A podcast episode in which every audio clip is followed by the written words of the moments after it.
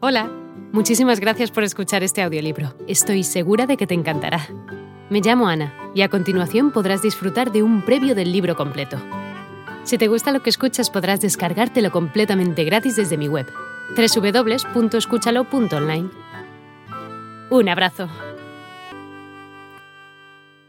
Sin embargo, dentro de la familia más directa de Almanzor, los intereses eran diferentes.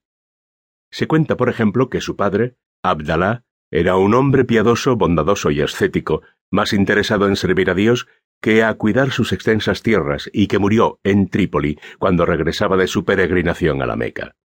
Huérfano de padre, pero protegido por los otros miembros de su familia, tomó la decisión de irse fuera de Cádiz para estudiar. Así, muy joven, Almanzor se trasladó a Córdoba donde acabó sus estudios de Derecho y de Letras bajo la tutela de sus tíos. Después de ocupar un modesto puesto de memorialista en la mezquita de Córdoba, que poco o casi nada le gustó, el joven pronto destacó por sus cualidades e inició su fulgurante carrera política como escribano de la sala de audiencias del Cadí, jefe de la capital, Muhammad ibn al-Salim. Almanzor tenía un comportamiento diferente a los otros chicos. Era práctico, servicial, de excelentes dotes oratorias, una mirada de fuego y una seguridad en sí mismo que despertaba admiración.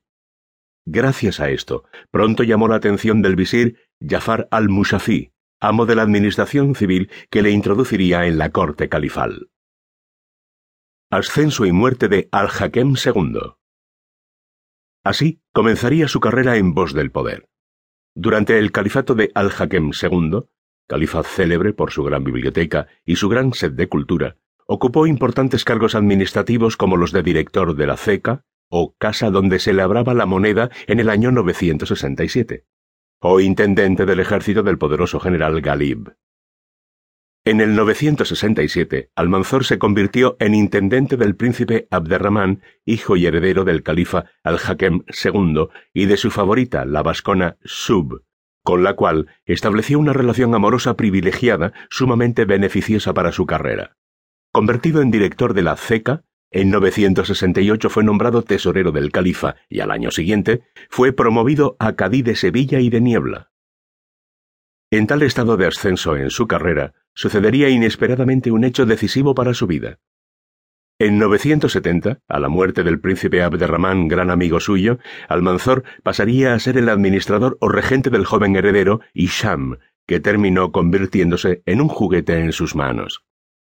Haber llegado tan alto, en algún punto de esta historia, empezó a pervertirlo creciendo inconteniblemente su sed de lujos y dinero. Astuto e impulsivo, comenzó a llenar sus bolsillos con el dinero de las arcas reales, prácticamente sin control y sin importarle las críticas que no dudarían de acusarlo de malversación.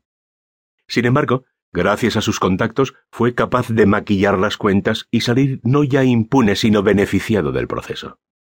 Así, Almanzor recibió una disculpa oficial y obtuvo el mando de la Shutra Media, o policía, lo que elevó su poder a extremos insospechados.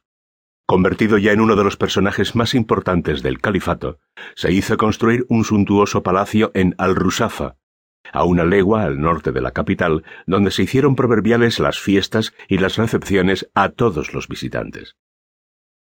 Obnubilado por la riqueza, Almanzor se sumergió pronto en los placeres de tan alta posición, y buscando afirmarse no sólo económicamente, sino políticamente, poco después se convirtió en gran cadí de las posesiones omeyas en el Magreb, lo que le permitió establecer estrechas relaciones con los jefes bereberes.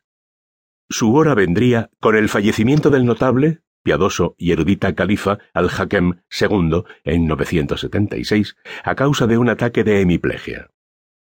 El fallecimiento del califa inauguró un esperado nuevo periodo en la carrera política de Almanzor. Veamos por qué.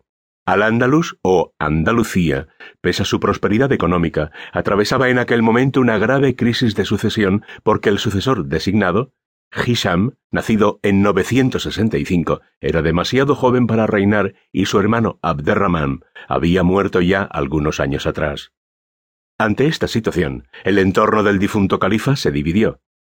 Había quienes eran partidarios de designar un regente, al-Musafi, mientras que otros preferían dar el título califal al hermano del difunto, al-Mugira. Sintiendo que esta designación entrañaría el final de su carrera política, al-Musafi decidió asesinar a al-Mughira y para realizar tan vil trabajo escogió al ambicioso y carente de escrúpulos al-Manzor. La cima. El hombre fuerte del califato Omeya. Cuando al-Manzor supo de la misión que tenía, lejos de asustarse, se sintió complacido. Hola de nuevo. No está mal para ser solo una pequeña muestra, ¿verdad? Si te ha llamado la atención, recuerda que encontrarás este audiolibro completo y gratis en www.escúchalo.online.